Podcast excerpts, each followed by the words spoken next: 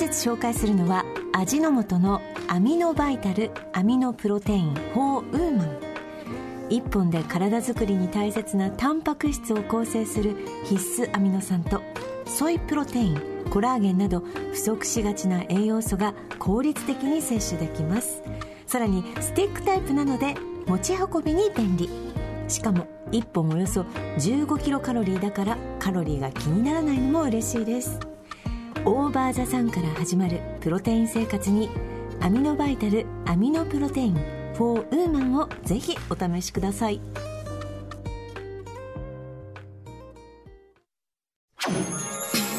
TBS Podcast TBS ラジオプレゼンツのポッドキャスト番組オーバーザさん。パーソナリティのジェーンスです。堀井美香です毎週金曜日夕方5時から配信されるこの番組。皆様今週もよくぞ、よくぞ金曜日までたどり着きました。お疲れさん。毎回およそ30分、私、ジェーンスーと堀井美香さんが語らい、皆様から届いたメールを読み、太陽の向こう側をオーバーと目指していく、そんなトークプログラムとなっております。今日もよろしくお願いします。何？どうした？どうした？どうした？本物とは何かでしょう。いやいやだからまずは。まずは。まずはそこ。私、もう、ここれリスナーの皆さんに本当聞いてほしいんですけど、愚痴ですよ。この間、堀井さんから夜に LINE が来たんですよ。で、いつも番組のことに関する LINE はですね、えー、まあみんな、グループ LINE があってね。グループ LINE があって、それで来るんだけど、単体で私だけに来て、突然ですよ。夜8時44分。あなたの本物は何ですか？本物とは何かを教えてくださいなんでそれ書いたか分かったていうふうに LINE が来たんですよ。だから私は明日その話がしたいのかなと思って、まあ、なんかめんどくさいこと言い出したなと思って、明日ねって書いたら既読になって終わってるんですよ。だから今日は本物とは何かっていう話なのかなと思って、ちょっと私も考えながら、ここに来たんですけやど。だじゃあ言ってよ。いやいや、それで今日来て、堀井さんに、本物とは何かっていう話だよねって言ったら、はぁって言われて。え？何言ってんのと思ってこの人。なん何こういうのしかも読んでお前に本物 お前に本物なんてあるんかいっていうなんかそれなんか、しかもなんかちょっと、ちょっとめんどくさいこと言い出したぞみたいな感じのこと言われて、え？はしごを外された私は私で本物本本そうそうもうあのね何？口角がこれ以上ないっていうぐらい下に下がって、本物？物何？ウニの話？みたいな ウニのそう、大体ウニみたいなの出てきたからね、今ね、魚のすり身。あんたツイッター見すぎだよ。ツイッター見すぎ。大体話すことがツイッターで回ってきた情報になってきたらもうツイッター見すぎ。嘘ウニみたいな話？と思っちゃった、うん今で、で、で どういうことなの？ちょっと教えてもらっていい？私ね、今、思い出した。だから、本物とは何かっていうのはうん、まだ私もわからない。そりゃそうだろ。結構大変だよ、これ。これは永遠にわからない。うんただ、なんで、それを、それね、あなたじゃなくて多分自分のメモに、LINE にメモがあって、うんなんかこう、か、パッと書くやつとかあるんですけど、うん。それは、プロジェクト X を見た、違う、あれなんだっけ、プロフェッショナルを見た後に書いたやつ。うんでえ、待って待って、番組の感想を私に送ってきただけってこと？ね。ね、唐突に番組の感想を、で、プロフェッショナルって多分そういう番組でずっとここ何十年もやってから、番組で、最後に聞くじゃん。そうそうあなたにとって何々本物とはとか、うんうんあなたにとってプロとはとか、うんね。それを、それを問うちゃ、と 問うてしまったの、自分に。自分に、いや、違う違う違う、違う違う、今最後で間違えた。自分に通ってない。私にぶつけただけ。で、い私いさ、話だった。いい話だった。構成の人の話だったの。はいはいはいはいあの、高校の校に正しいと書いて構成。うん。構成、ね。校閲のね。うん。構成の人が、な、な、何さんって人だったの？忘れちゃったんだけどさ。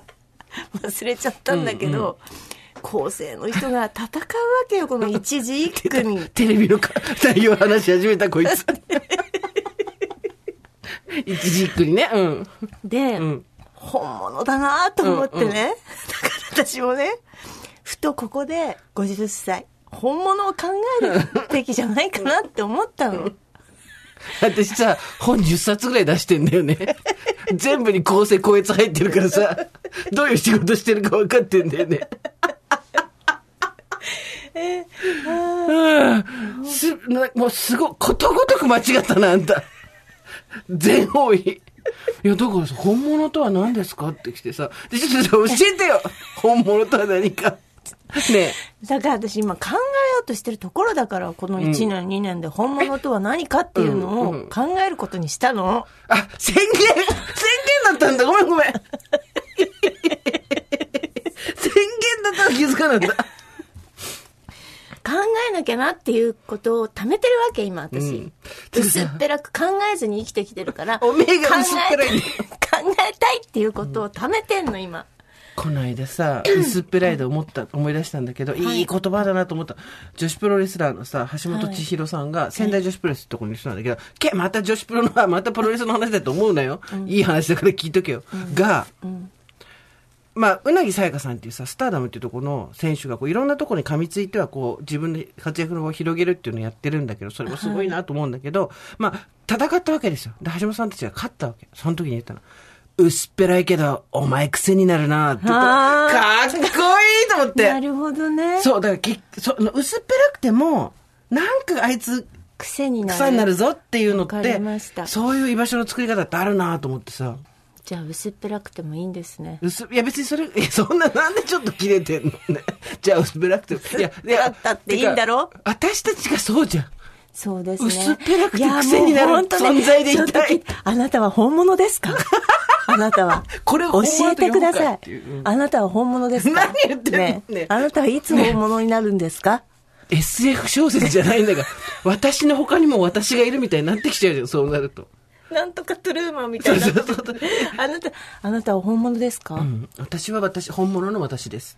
ただ私が本物かどうかっていうのを、誰が決めるか。ああ、いいこと。さすが本物作家。大物本物作家。物々続いちゃったね、今ね。ラッパーカッツの。インフンでんなっつうの。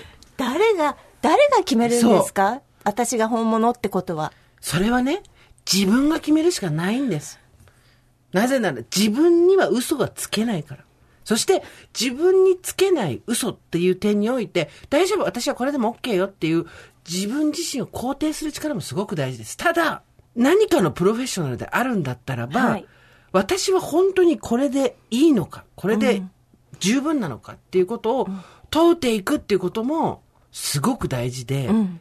それはじゃあ何のためかって言ったら、自分だけが最終的に自分の味方でいられるように、胸張って私は私の味方ですといられる、言えるように、自分自身に常にこれが本物か、これで十分かっていうのを問うていくっていう話をこの間、超本物の人から聞いた話ばっかりやった話。聞いた、聞いた話。聞いた話。あなたが理解したんじゃなくて。聞いた話。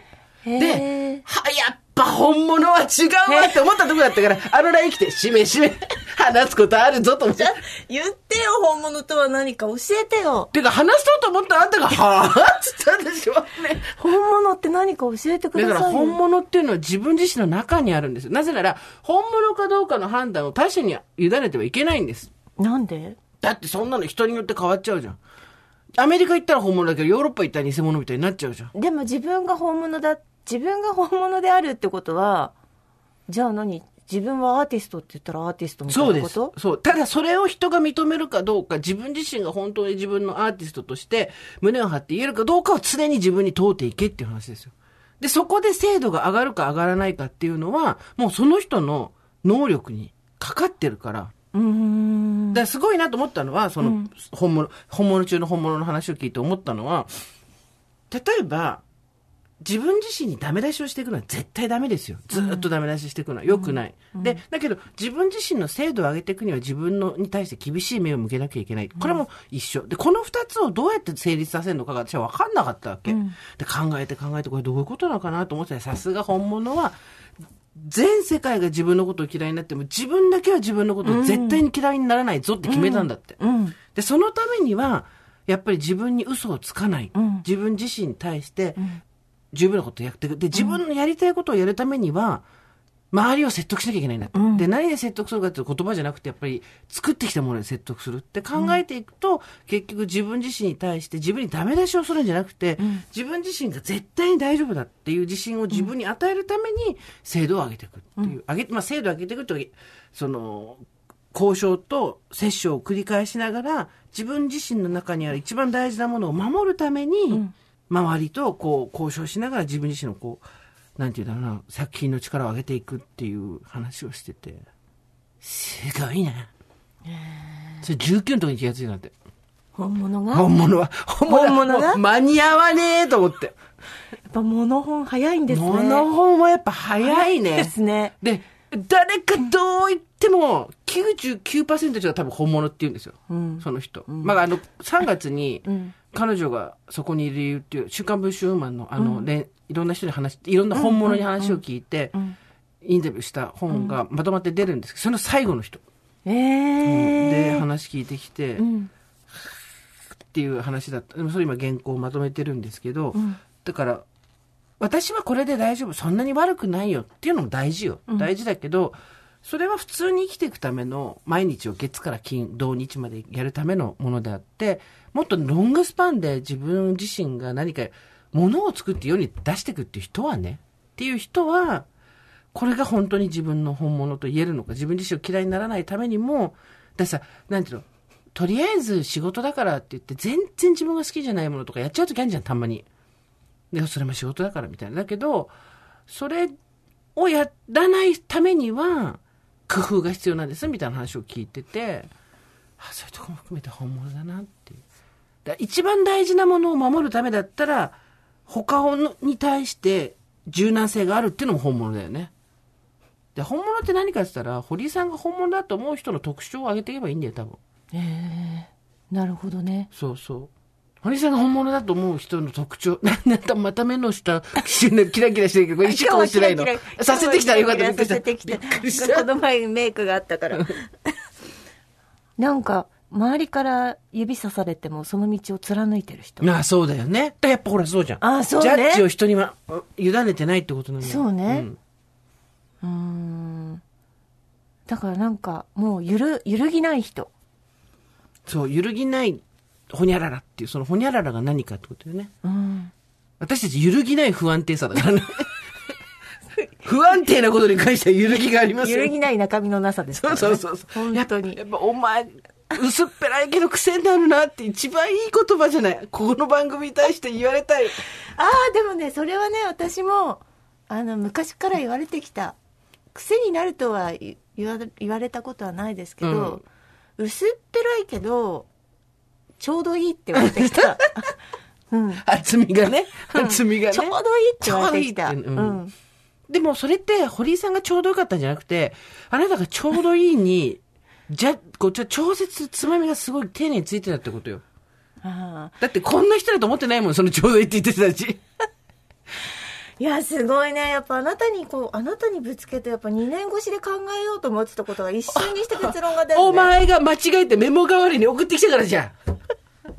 びっくり。もう考えんのやめて。やめてよ考えんなよ考えないで考えなよ本当に。だってあ、なるほど、そういうことか。本あのね物ってそういうことなのかって今分かった。メモはスマホじゃなくて、ちゃんとメモ帳とか、ああなたのシステム手帳に書きなさいよ。皆さん、あの、ここシステム手帳、鍵括弧って言って、括弧、あの、出ますけど、キャンパスのですね、えっと、スケジュール最帳、高最高400円ぐらいのやつをこの人は、私も同じものを使ってるんですけど、それは知らなかったんですけど、はいあの、同じものを使ってるってね、堀井さんが、私のシステム手帳がないって言って探してて、出てきたのがそれだったって。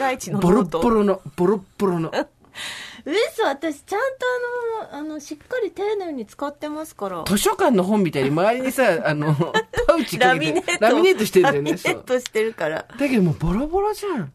で私がさ、堀さんにこの間 LINE して、手帳、もう今年の手帳買ったって言ったら、私の4月からだからって言うから、あ、そうなんだ。って、私は1月からだけど、うん。あの、ちょうどカバーを買う時だったから、ん。もしあれだったら一緒に買っとこうかと思ってって言って、あ、まだ大丈夫って言って、分かったって言って、うん。で、今日その話をしたら、あ、私カバーいらないんで、みたいな。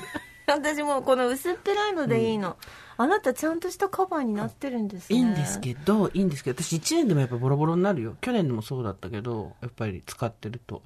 私が言いたいのは、もう本当に、えみすぼらしい？はい。えやっぱり？なんか何？でも、他者にジャッジを委ねないのが本物だから。私本物ってことでしょ？そうだから。そう。別に私よくよく言われんのカバンとかもね、なんでそれずっと持ってんのとか、うん。なんでそのボロボロなの持ってんのとか言われるんだけど別に揺るがないんだよね 要するに？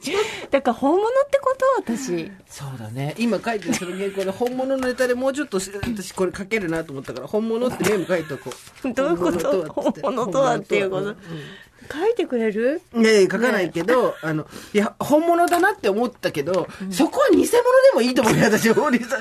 あのね、あの、なんて言うんだろう。全然いいの。別に、好きなように生きて、好きな服を着て、好きなようにやってってくれていいと思うんだけど、あの、ギョットモーメントであることで、確かに、本当にボロボロのギョッと。ギョッとするあギョッとするっていうワードは危険ですねで、人前でさ、私たち手帳出しがちな仕事じゃない？はい。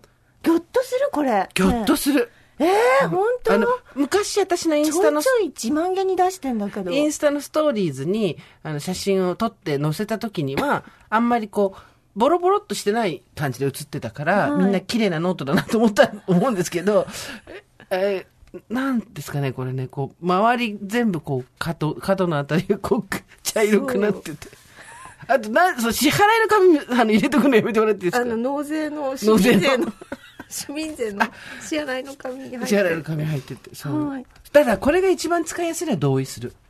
私もいろいろ使って結局これが一番だと思ったんですけど、なんか、いや、もっと全然、だ、だ、だからその時、私、物はいらないのとかつってさっき言ってたけど、物はいらないのはいいんだけど、あ、ギョッとするっていうのは怖い、怖いですね。そこがさ私、私たち、そうなんです。ギョッとする。おばさん世代、んぎょっとしても誰も言ってくれないから、ああ、怖い怖いそ。う。で、さ、私だから偽物なのよ。人にぎょっとされるのが怖いっていうのは偽物なの。で、よくさ、言うじゃん、そうさ、あの、可愛いか、可愛くないかとか、もうどうでもいいわけ。はい綺麗か綺麗じゃないかもどうでもいい。大丈夫かどうかが知りたいの。あそうですね。ギョッとされるかされないかですね。大丈夫っていうさ、とこじゃない、はい。もうそんな、人かと抜きんでよなんてことは。いいね、もう、はす、大幅な外れ値にさえなってなければそれでいいっていう。なるほどね。なんか、普通の手帳使ってたじゃん、それまで。あの、はい TBS の手帳をずっと使ってたじゃないですか。はい辞めるまで、はいで、その時にはね、全然ギョッとしなかったんですよ。だからちょっと変わってるな、その会社の配られた手帳をそのまま使ってる人っていうのもいるんだね、みたいな感じで、こうみんながちょ朗らちょっと待って、かな感じ。ちょっと変わってるなって思ってたのね。変わって。あちょっと変わってるなとは思ったけど、はいまあ会社でも、そうそう、会社が配った手帳。使ってる人多かったからそうそう。はいで、ずっと使ってたじゃん。そうそう、十何、20そうそうそう年近く同じやつを。で、それはそれで全然、なんていうの、素敵だねって感じだった。会社の手帳ずっと愛社精神があって素敵で、やめた途端にそのボロノート何っていうさ。で、なんでこの手帳にカバーが売ってるかっていうと、カバーかけないとこうなんねんってことでしょ。でもさ、人って面白いよね。やっぱりさ、あの、堀井さん他のところはさ、基本的に綺麗にしてるじゃん。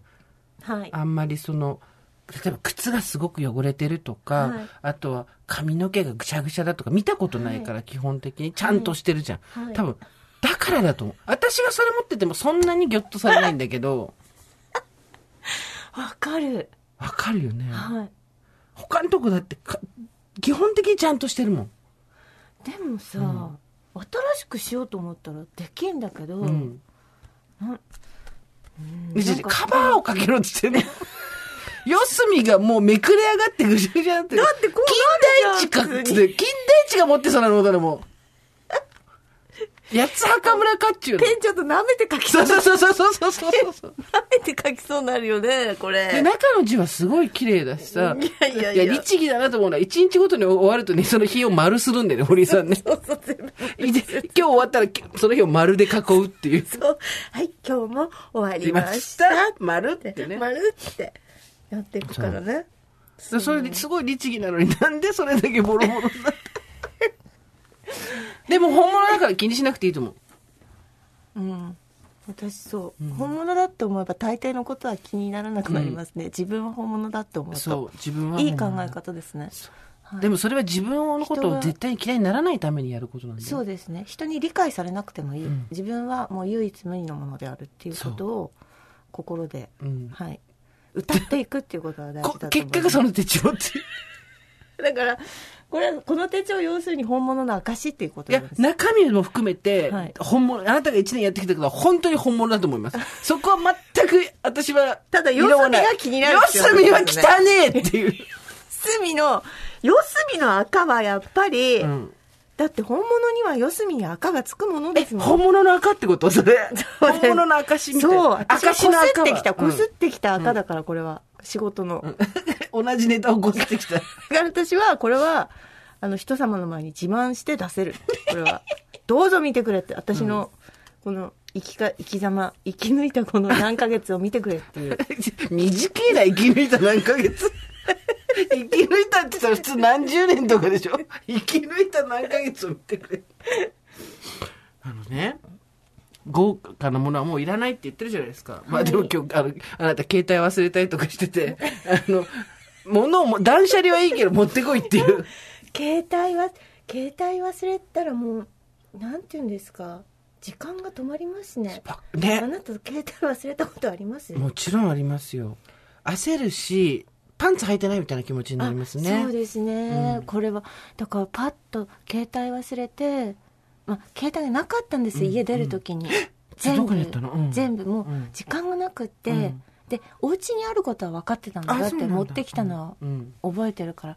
でもソファーとかひっくり返したんだけど、全然どこにもなくって、で今ほらあのいろいろあるじゃないですか、うん。探す機能が、うん。でもそれ悠長にやってる暇がなかったから、うん。まあ、とりあえずパソコンだけ持って出てきたんですよ、うんパソコンがあったらなんとかなるだろうと思って、たらもうもう携帯あんたなんか今何それ？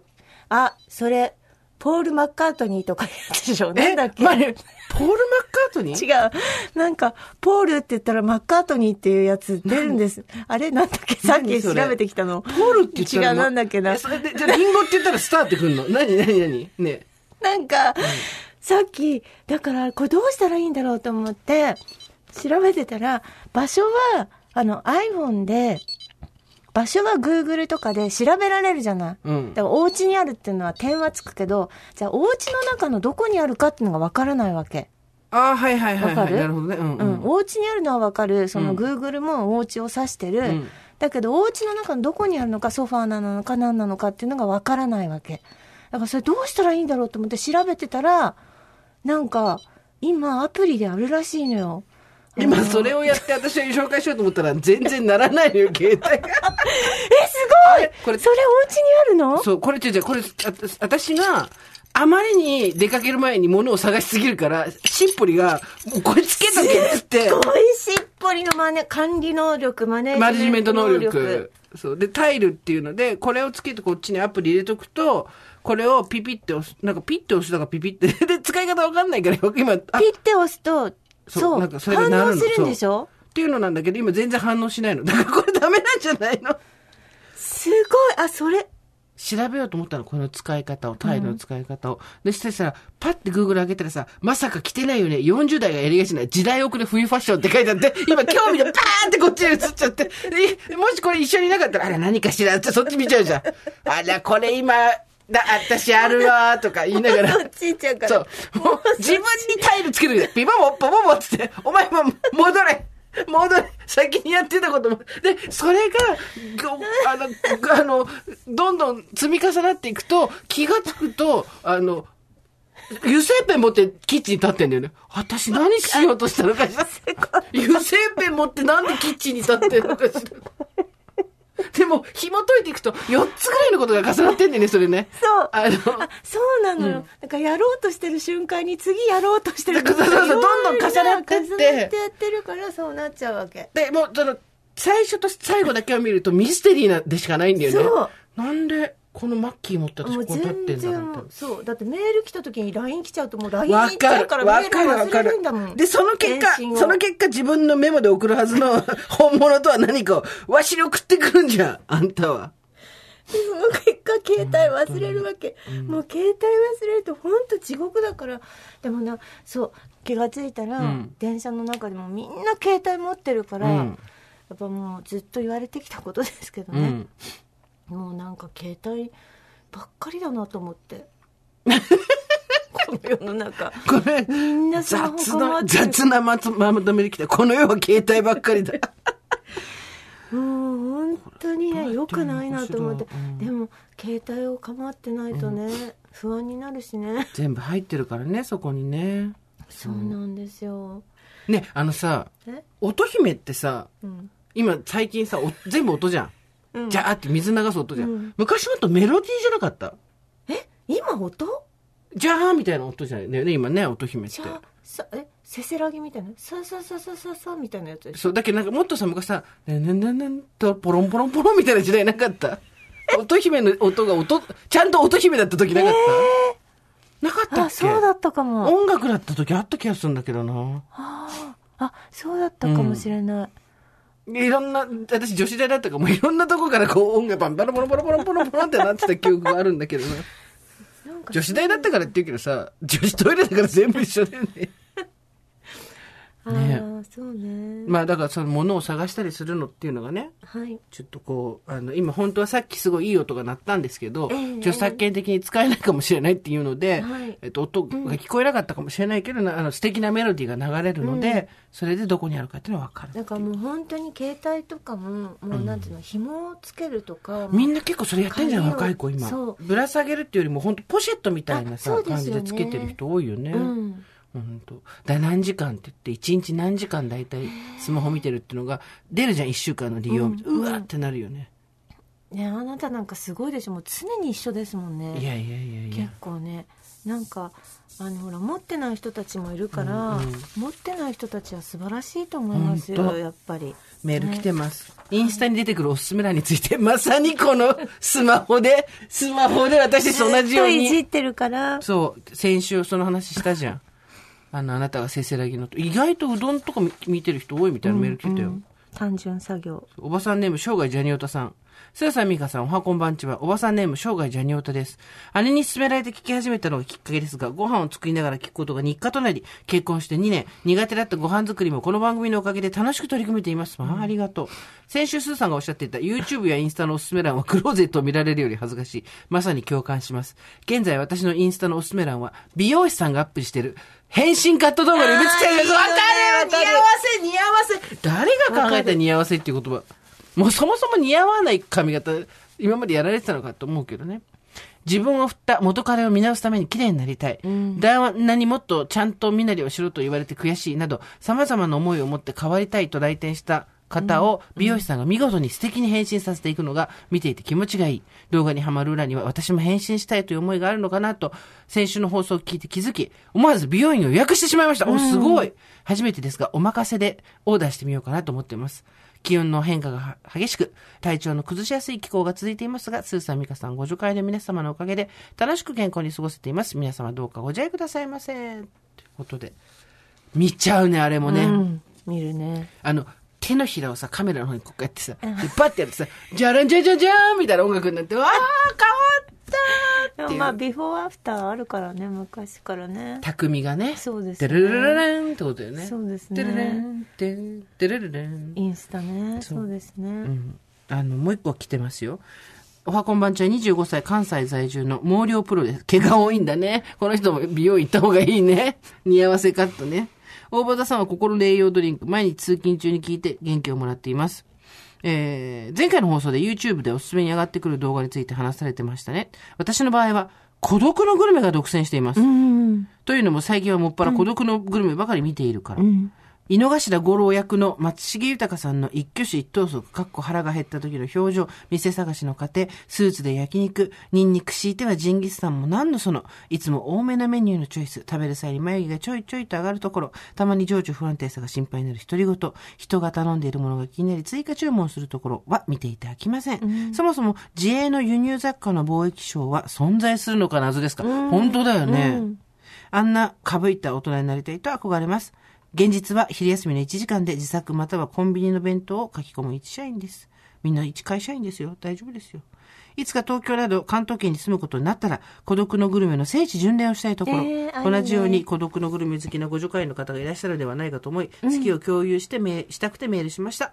暑かったり寒かったり気温の変化が激しい今日この頃、皆様ご自愛くださいませ。うーん。あ、それをだからずっと、何、携帯、YouTube で見てるってこと？そうじゃないだから、YouTube ねのおすすめ欄まあがそれずっとが出てくる。ご孤独のグルメになるってことね。ねえ。すごいね。年末ずっとやってましたけどね。あ、ほんと見てたよずっと見てました。もうそれだけで年末はいいの。もう孤独のグルメを見るだけで。孤独のグルメを見るだけで。あはいそうやってね、私がすごい孤独を感じたグルメの話してもいい、あ、いいですよ。お願いします。今、ここ、何があるか分かる？このスタジオの中。うんあれなんだと思う？何？え？何これ？あなんか美味しそうなスイーツでスイーツこれはピスタチオのクッキー種。えー、これはプリン。えー、これは、いちご豆大福。あらたくさんじゃないどうしたの？そして、いちごのパンナコッタ。はいあこれ TBS の下のあのおしゃれなカフェで売ってるやつ？これ私だけが孤独を感じる羽目になったグルメ。略して孤独のグルメです。どういうこと？これね、うちの番組のプロデューサーといえば誰？中野ですよね。はい中野さんからの差し入れ、かたちゃんからの差し入れ。なんでかわかる？堀井さんが年末にくれた宝くじ当たったんですって。嘘嘘3000でしょ？円ぐらい当たったんだって。3000円当たって、そのお返しにっつって買ってきたの。すごい3300円当たったって結構よ。すごいね10枚だからね、あれね、単純に。すごいじゃん。うんあいつ。誰だ、あいつ？よっちゃんあれ、吉田くんっていうのね。よっちゃん卓に座って、卓が好きな男。よっちゃんにもあげたよね、よっちゃん10枚ね、バラ。卓、ええ？よっちゃんにも10枚あげたよね。うんよっちゃんいくら当たったか聞いてみ？よっちゃんいくら当たったの ?1 万円よっちゃん1枚当たったの。一ちょっと待って。私ね、あれね、何枚あげたんだっけ？10枚ずつみんなにくれたのよ。?10 枚ずつじゃない袋に払っの。えっとね、30枚あげたの。1万円分あげたの。あ、違う。何万円分？それって。てんの10枚じゃなかった？9000円分、1万円分ずつあげたの。あら、そう。30枚ずつあげたから、うんああなるほど3000ね円っていうのは、多分、300円コツコツああの、当たったのね、中野くんがね。ねうんうん、300円。うん全部、そ3000円必ず戻ってくるじゃあ、ん。でも、3300円って言ってたから、んオーバーよ。あ、本当？で、じゃあ、1万円でしょ？うん。1万円当たったの？すごくない？ねえ聞いて、私に。私に聞いて。えあなた私にすーちゃん一袋くれたじゃない。うん。皆さんで3袋だったかもしれない。でも私は一袋いいよ。そこは全然構わない。うんうん300円しか当たってないんだけど。こ、これ何？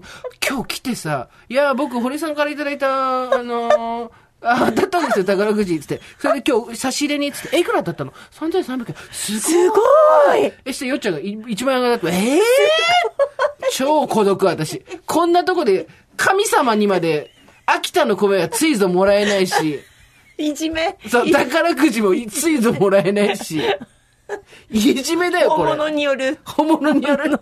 本物のいじめだよ、これが。采配できないところでもこんだけバランス崩れてるっていう。300円しか。300円。だってさ、さ、30、30枚ずつ、あ、ね、10枚を3個で3000円を3つで9000円あげたんだとしたら、でも900円しか当たんないもんそう、ね。そう。だけどそれが3300円。すごいこっちは1万円。私はすごい。1枚絶対どんな人でも必ず当たるでおなじみ300円。もう、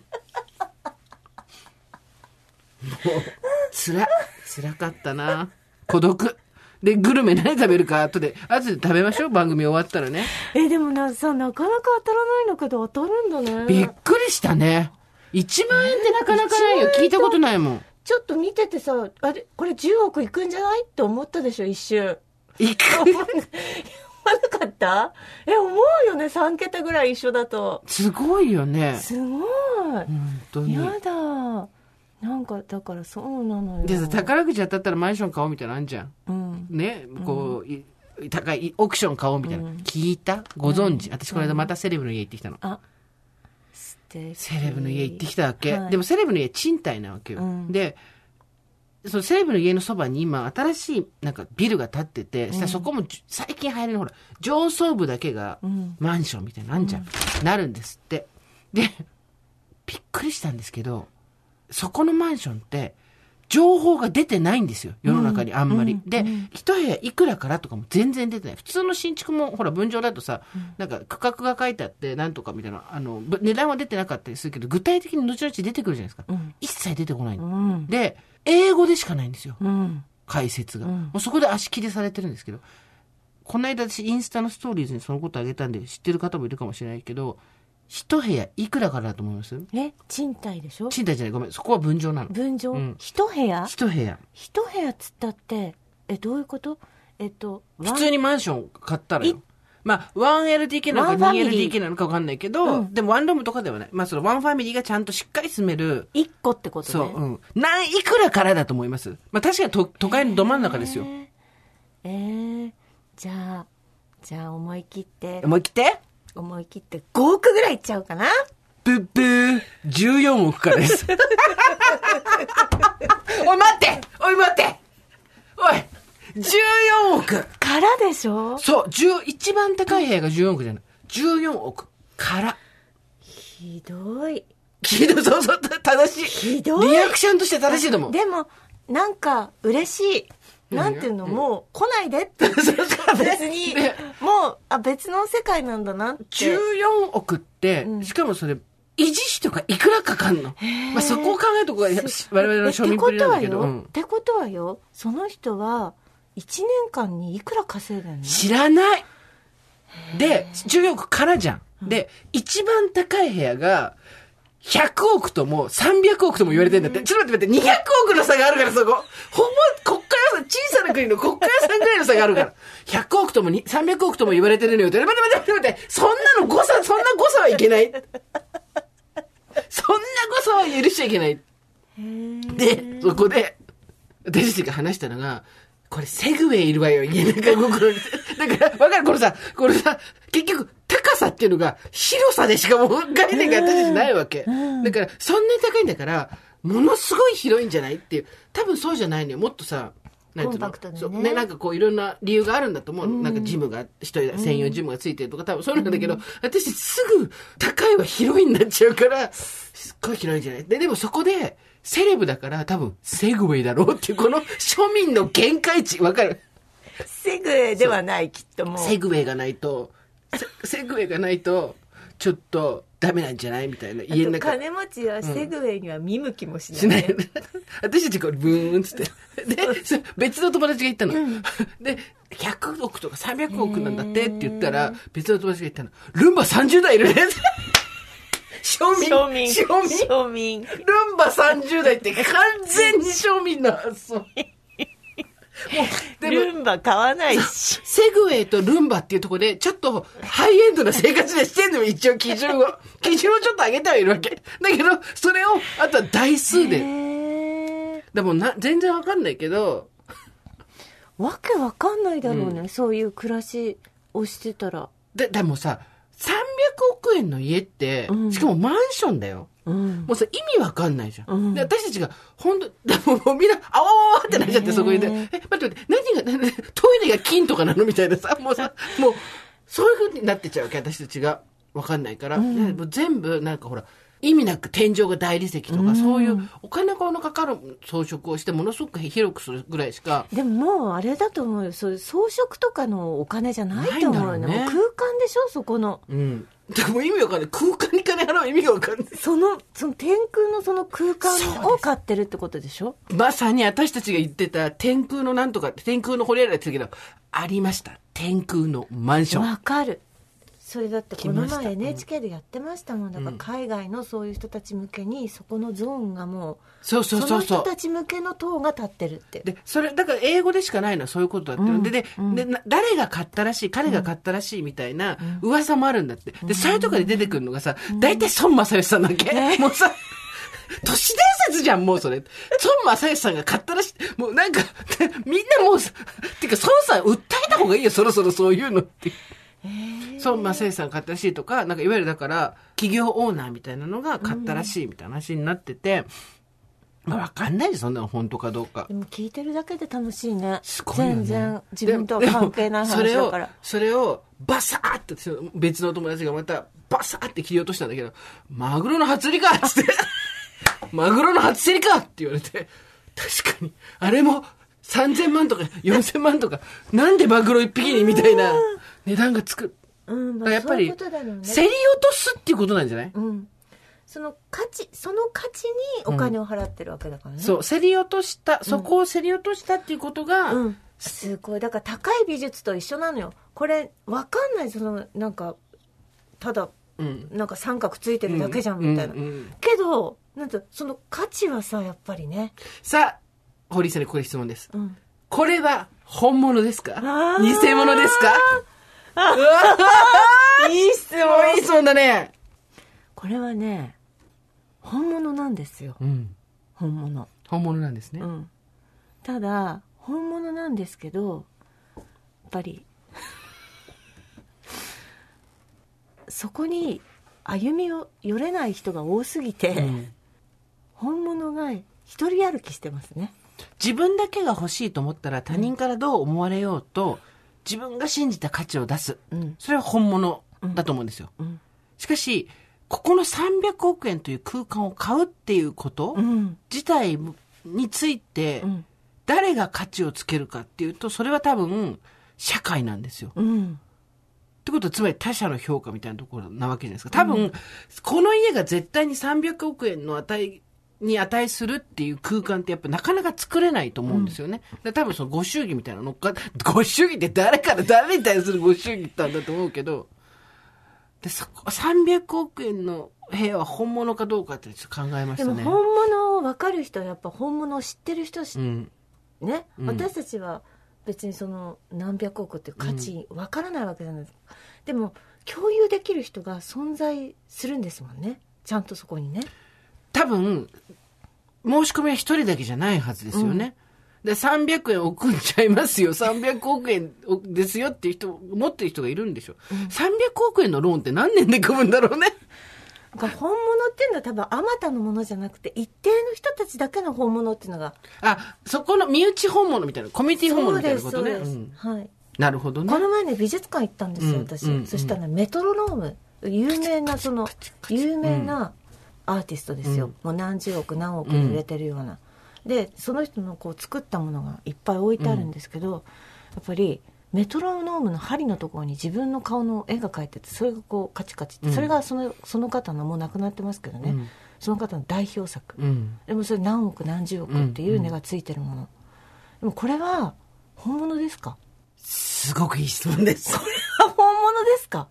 それを決めるのは誰なのかっていう話これ。は私はあの空間にいてああやってスポットライト浴びてこう見せられましたから腕を組んで、はあほうって思いましたけどあれがうちの息子が作ってきたっつって家に学校から持ってこようもんなら、うん。何しとんねんって言いますよ。お前。何しとんねんって。ただ美術に関してはすごくこれ難しいところ難で。しいところですすべての歴史だったりとかそ、えっ、と、今までのどういう潮流があったのかみたいなことを全部学ぶと、なるほどね、みたいになったりするわけですよわ。かります点描のパンっていうのもその時すごい革新的な点が入ったからこの価値この値段がついたとかね曜変天目っていうこう器が日本に3個しかない国宝がございますけども、こちらは、じゃああの柄どうしたんだって言ったら偶然らしいんですよ。もう技術じゃないらしいんですよ。はい。でも偶然が本物だって言ってるんでしょ？だから本物超難しいんだよ。で、メトロノームの話も多分私たちから見たら全然何の意味もないけれども、はい。まあそれで言うと、例えば私たちから見て、え、なんだろうな、じゃあ、どっかのタレントさんが、うん。私たちが大好きなタレントさんがいるとする、アイドルでも何でもいいや、で、その子が、今まで髪の毛がすごく長くて、ね、綺麗なロングだった子が、金髪のショートにしたとしますよね。私たちにとっては事件じゃないですか。でもそれって、このアイドルとかを全く知らない人にとっては、ただの金髪の少女であって、事件性は何もないわけですよ。で、なぜそこに事件になったかっていうと、そこまでの積み重ねがあるわけですよ。で、多分メトロノームにもそこに来るまでの積み重ねがあるわけですよ。そこにお金価値が発生するんですねつまり価値は見えないんですよ。だから天空だってことなんですよ本物なんですよ。そうなん300億も本物なんですよだから。私たちには見えないんですよ見えません全く見えません本物は見えないもしかしたら、300億の部屋、裸の王様みたいなもんで、私たちに見えないかもしれないですよ。もしかしたら300億の部屋はただのコンクリかもしれないんですよ。そうなんです。で、金を持ってるとそこに装飾品が見えるんですよ。AI みたいに。あの、パ、AI じゃなくて、これパカって目に、v、VR だ。VR 金持ちっていうのがあって、あの、金持ちの VR かけないとそこにある装飾品が見えないっていう。そうだと思いますね。ありえますよ。なるほどね。だからその、そこまでの経緯、歴史。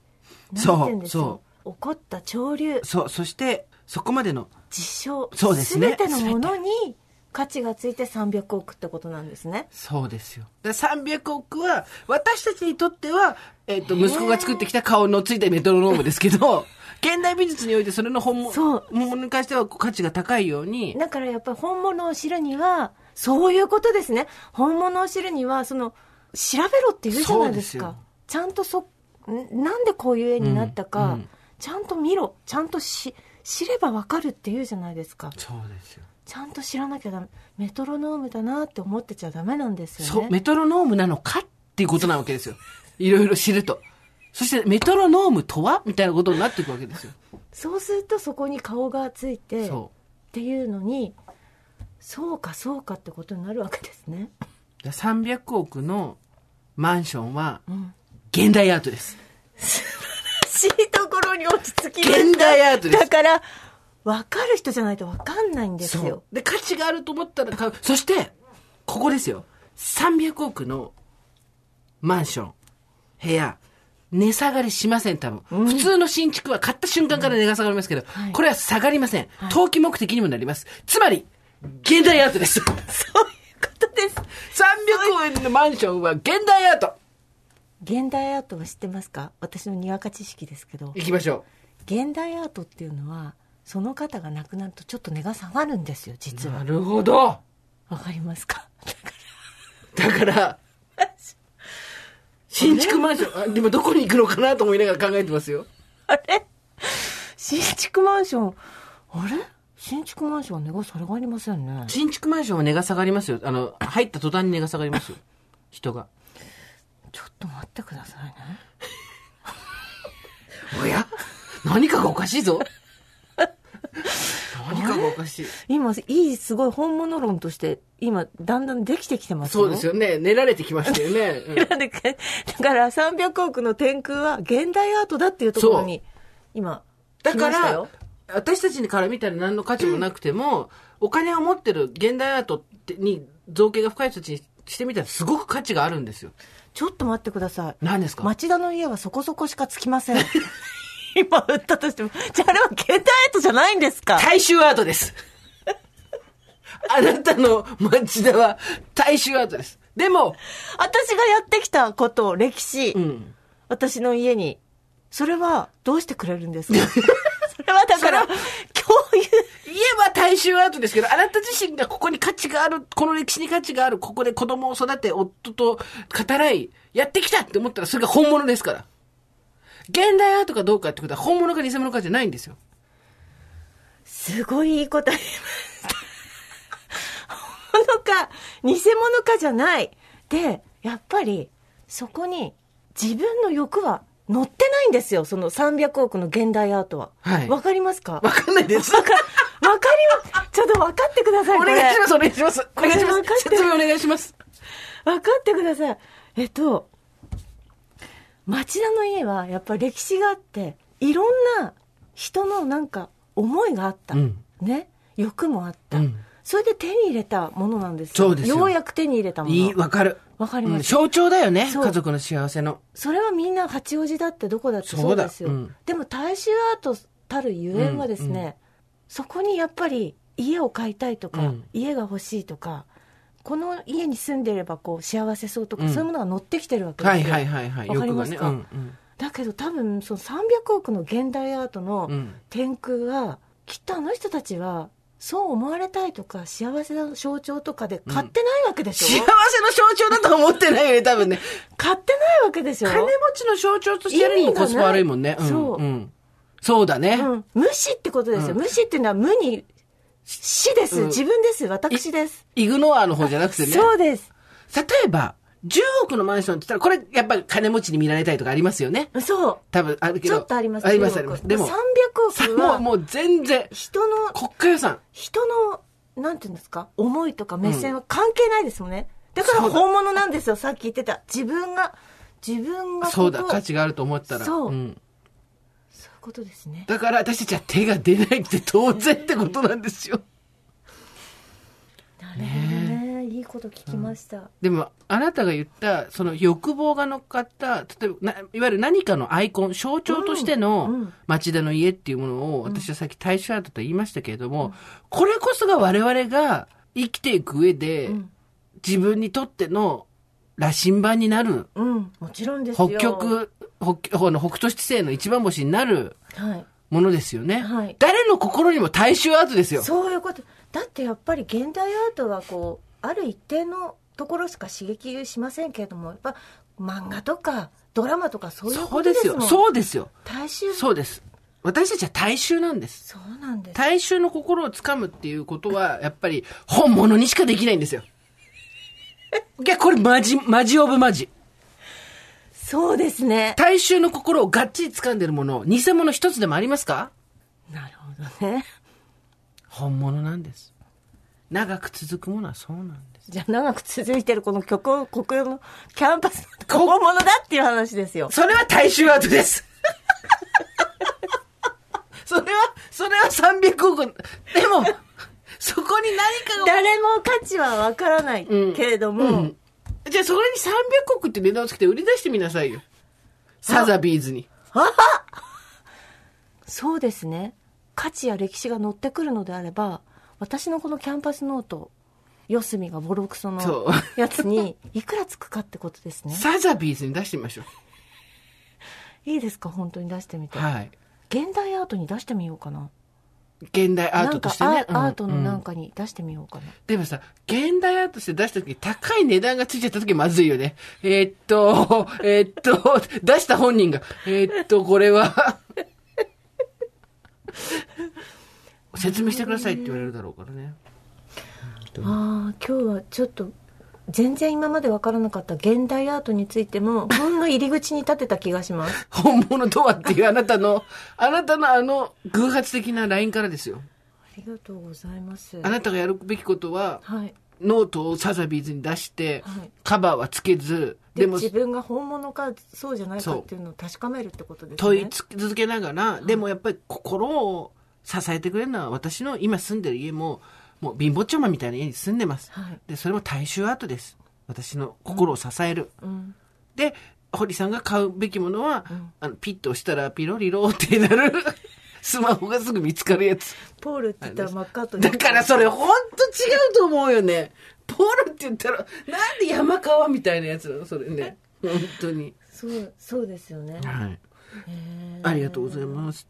今日こそ、あの、この、なんていうんですかね、薄っぺらいけど癖になる感じを皆さんに感じていただけましたでしょうか？誰も今何のクエスチョンマークだからね、今。はぁって言ってると思うみたいな。はぁ私たちだけがこう盛り上がって。そういうのあるよね。友達とさ、お茶とかしてさ、私たち下戸なのにさ、わかるわかるとか言ってめっちゃ盛り上がってるけど、後から考えると、大したこと言ってねえみたいなさ。あるよね。あの、私の方でお知らせをよろしいでしょうか。はいえー本日ですね、1月20日、配信ですよね、これね。1月から大寒でございます。お寒いですね、皆さん。お寒いございます。にですね、えー前の、ちょっと前の本になるんですけれども、これでもいいのだという本がですね、はいはいえー発売されます。で、あ発売されますじゃない、これ、あのーなんつうん前、だ。前出たのよ。出てましたよね。うんそれの単行本。文庫。あ、文庫本で。文庫が出んの。ああ、で、はいはいはい。えっと、これがですね、えー、20日に一応出ます。今日です。はい。ので、えっ、と、しかもですね、こちら、てってれー皆さんにぜひ読んでいただきたい理由はですね、宇垣美里さんが、はい元 TBS のアナウンサーで、おはいえー堀井さんの後輩でもあり、はい今はアトロクなんかも出てらっしゃいますけど、えーフリーアナウンサーであり、タレントでもある宇垣美里さんが、うんなんと解説を書いてくださったんです。あすごい忙しいのになので、はいぜひぜひ、本物です。本物ですあいつは本物だ。本物あいつは本物だ。そう。うんので、ぜひ。我関節ですからね。そう、いろんなことに。すごい、スーパー関節。あ、現代アートですよ。私はこうですけど、どうでしょう。別にいいですけど、って感じですからね。だからその、宇垣さんが書いてくださったんで、よかったらお手に取って読んでみてください。うんそれと、お知らせ観点としてはですね、ご助会の、えっ、と、本、観光記念イベント、読書感想文発表会やりますよね。これ改めて、はいあの、ちょっと情報が錯綜しているので、堀井さんの方から、えっと、概要をお願いします。わかりました。オーバーザさん公式ご助会本観光記念イベント、読書感想文発表会ということで、えー2023年1月26日木曜日の7時30分から9時30分までトーク会とサイン会があります。会場は下北沢 B&B です。来店参加はチケットも完売したということで、本当に今回もありがとうございました。で、配信チケットですが、引き続き販売しております。アーカイブ配信のチケットは、イベント終了後、B&B のサイトから購入も可能です。はいえー詳しくは本や B&B さんのホームページをご覧ください。で、この読書感想文なんですが、400字以内で番組メールアドレス、over.tbs.co.jp までです。メールの締め切りは1月25日水曜日18時までということで、はい読書感想文はまだまだ募集中ということでございます。で、会場のチケットを購入して参加される方は専用の原稿用紙っていうのがございますので、こちらに書いて持参して番組スタッフに渡してください。はい原稿用紙は本や B&B のホームページに掲載されてまして、このホームページに掲載されている原稿用紙は皆さん使っていただいて結構なんですよね。番組にいいらっしゃらない方も、あはいもし、はいあの、プライベートでなんか使いたいとかいうのがあればか使ってください。もちろん、会場で参加される方、えー感想文マストではないので、うんうんえっ、と、書いてこなくても大丈夫です。あと400字以内なので、別に人形で面白かったよとかでも別に構いません。で、配信で参加される方、配信も会場にも参加されない方の読書感想文もお待ちしてます。例えば、読書感想文、会場でもらったのをこう読んで、皆さんの前でこう発表して、私がわわーちゃー言うっていうのもあるし、メールでもらったやつを読んでわーちゃー言うっていうのもあるので、例えば、めあの、配信も見ないかもしれないし、会場にも行かないけど、読書感想文だけは書きたいっていう人がわざわざ原稿用紙ダウンロードして切って貼って送んなくてもいいよってことです。メールでいただければそれで大丈夫なので、了解ですいろいろと、えーございますけど、後日、えー当日読み切れなかった感想文は、えー読ませていただき、番組でも紹介できたらなと思ってたりもします。というお知らせだらけの中、お匂わせを、よろしいでしょうか？はい。えー匂わせ。昔々、ああ、昔、あれは第何回でだったんでしょうね。昔、私がお仕事に失敗しまして。ええなんて自分は無能なんだっていううん。話を掘り探して、みんなで、わかるよ。あれはおごりだった。あーわかるよわかるよ。そういう気持ちになったことあるよね。で、おごりと無能を洗い流せたらね。うん。そんなのがあったらね。とかっていう話をしてたら皆さん覚えてますでしょうか？ね第95回だそうです。あ、はい。7月のね、はい第95回配信分で話した、おごりと無能、私たちのおごり、そして無能っぷり、これを洗い流したいみたいな話をしてたじゃないですか。なんとですね、うん。実はちょっとですね、いいよそういうのを作ってもって言ってくれる、既得な企業がですね、本当にすごいびっくりしたね。びっくりしました。これから先、ご紹介、まだまだやってるんですけど、まだわかんないんですけど、はいはい今進行中っていうことで、はいおごり物関係のですね、ボディケア商品みたいなのが商品化できる日も来るかもしれない。はい。ということで、ま、あの、楽しみ。ね、ちょっとよかったら、はい。楽しみに待っててくだそさい。うですね。それをちょっと私たちがどういうふうにまた、あの、作ったかっていう話もね、おいおいね。そうですね。楽したいですね。いろいろありましたから。そうございましたので、はいお願いします。お願いいたします。そしてもう一つ最後に番組のオンラインイベント、オーバーザさんオンラインイベントプレゼンテッドバイカモセイン。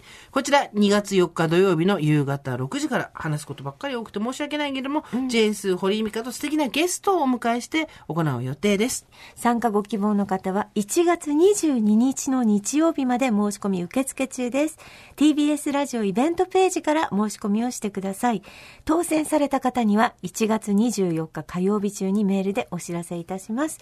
オンラインイベントは Zoom を使っての参加ということになります。2月4日土曜日午後6時からです。はい。1月26日はトークとサイン会があって、こっちはご助会の本の記念イベントで、読書感想文読むやつで、えーまだ配信チケットは買えるよ。んえっ、と、メールで送ってくれてもいいし、感想文。えー当日来る人は、えー B&B のホームページにある、可愛い超可愛い、うんあの、原稿用紙に書いてくれてもいいよ。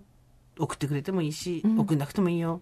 そして、2月の4日には、鴨繊維さんのオンラインイベントやるんで、はい。えー1月の22日までが申し込みだよということで、えーいろいろ忘れちゃうかもしれないけど、はい私たちも手帳に書いてるから。書いて書いて手帳に。あれともあのその現代アートに書いとかないと。手帳に。現代アートに書いてある？え、本当マジで売れんじゃないかな、これ。ノート？うん、ノート。まあ、奇特な人が買うっていう可能性はあるよね。そうですよね。ただ、いくらまでかな。ねそうね。まあ、メルカリ、いいとこメルカリいいとこメルカリ。でしょうね。はい。といったところで今回はここまでにしておきましょう。はい。 OVER THE SUN は皆様からのメッセージお待ちしています。送り先は番組メールアドレス、over.tbs.co.jp です。アルファベット小文字で over です。それではまた金曜日の夕方5時、 OVER THE SUN でお会いしましょう。ここまでのお相手は、堀井美香とジェーンスーでした。オーバー。TBS Podcast